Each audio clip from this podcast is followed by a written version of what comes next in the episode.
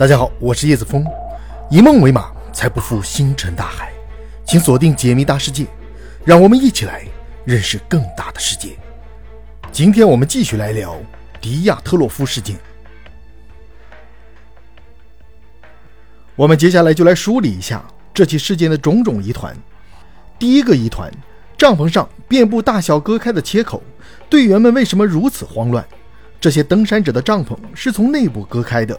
沿斜坡向下的一边，被人从内部用刀划出一个大切口和很多个小切口。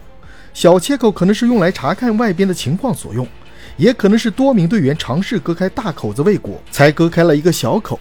而一个大切口，则是最终用来逃生的。至于是什么东西令到登山者慌张的不用旁侧的帐篷出口，而要直接割开帐篷逃生呢？没有人知道。但这至少说明队员们处于慌乱的情形。并不是正常的从帐篷出口从容走出，但这个我们就姑且认为雪崩来得太急，出口打开不便，队员们手头又有刀，在紧急情况之下，多名队员纷纷拿出刀切割帐篷，于是出现了很多小切口，而最终有一个人隔开了一个大口子，众人便从这里逃生。调查报告中的说法到这里也算是解释得通。至于队员的慌乱是不是真的因为雪崩，就不得而知了。毕竟。从实际调查情况来看，营地根本就没有雪崩冲击过的痕迹。第二个谜团，队员逃生却将所有的求生物资留在了营地。调查人员发现，队员们离开的所用的帐篷大切口前面共有九组脚印。奇怪的是，这九组脚印没有一个穿着完整的鞋子，有的穿着一只鞋，有的穿着袜子，有的人甚至光着脚在雪地行走。这一点。如果是在躲避雪崩紧急逃生的时候，是可以理解的现象，毕竟保命要紧。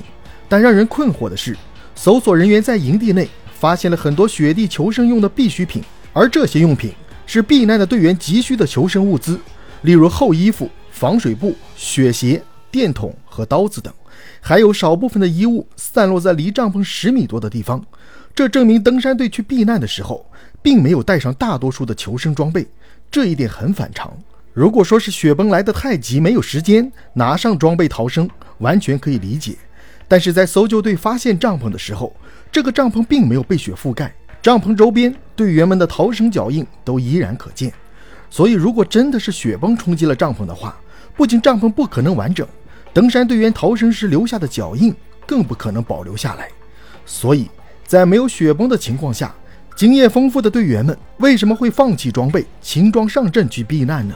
这一点是调查报告无论如何也解释不了的。强行解释的话，可能就是队员们慌不择路，跑了很远后才发现没有雪崩，但能见度太低，导致他们无法找到营地的方向，试图等待能见度恢复，但却最终没有等到。第三个疑团，四名队员的死亡原因成谜。九名登山队员逃出帐篷时是一起的，但根据死亡时间和死亡地点的不同，可以分为三组人，分别为二人组、三人组。和四人组，根据公认的判断，首先死亡的是两人组，具体是二十四岁的尤里·格里沃尼西琴科和二十二岁的尤里·德洛琴科。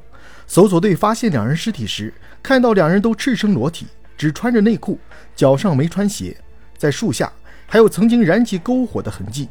从这里可以做出一个相对合理的推断，就是九名登山队员以为雪崩或者因为其他原因。隔开帐篷后，一路慌不择路地跑到雪松附近，然后升起篝火取暖。但由于实在是装备不全，两名队员迅速失温冻死。随后，其他队员们将他们的衣服脱下，自己穿上后，又转移了阵地。对于这两名队员冻毙的原因，基本上大家都没有什么异议。而其他七名队员就不同了，他们身上均有不同程度的创伤。三人组首先被发现，分别是二十三岁的领队迪亚特洛夫。二十二岁的女队员齐奈达·科尔莫戈洛娃与二十三岁的吕斯泰姆·斯罗波丁三位遇难者死亡时倒地的方向都朝着营地，可见他们也是凭着坚强的意志斗争到了最后。但与二人组不同的是，三人组中的一名队员的头骨的两侧存在着不同程度的损伤，而这些伤痕很有可能是钝器所伤。但此时人们更加相信，这可能是队员在绝望的时候。用头撞地留下的伤痕。四人组则因为被埋在雪坑里，导致搜索队迟迟未能发现他们。实际上是在事故发生后的两个月，因为积雪开始消融后才被发现。但就是他们的死亡情形，将整个事件的悬疑色彩推向了高潮，使这次事件成为了未解之谜。四人组分别是三十八岁的阿列山大·佐罗塔略夫、二十一岁的柳德米拉·多比尼娜、二十五岁的阿列山大·克列瓦托夫和二十四岁的尼古拉·基波布里纽里。在经过专业人员的分析后，与大家预想的四人是被冻死的不同，这四个人都不是冻死的。而是受到了致命的伤害而死。多比尼娜和佐罗塔略夫两人的肋骨几乎全部折断，这样的损伤几乎相当于一个人的胸口被汽车以八十公里的速度直接撞击。尼古拉·齐波布里纽里的头骨遭到严重破坏，头部完全变形。阿列山大·克列瓦托夫的大腿骨碎成三段，双臂也有多处骨折，同时骨盆完全碎裂，脊柱折断。尽管在雪崩中遇难者的遗体会出现很多骨折的情况，但是严重成这种情况的骨折，在所有的雪崩遇难者是从未出现过的。而更恐怖的是，佐罗塔略夫和多比尼娜两个人的尸体上，双眼的眼球都消失了，同时舌头也被连根扯掉了。而这种手法使警方对当地的曼西族部落产生了怀疑，因为他们还保留着从猎物尸体上割取特定部位的习俗。但经过调查后，却没有收获任何有力的证据来证明此推论。更加诡异的一点是，多比尼娜穿着的棕色毛衣和克列瓦托夫的毛衣和裤子上均检测出了大量的放射性物质残留。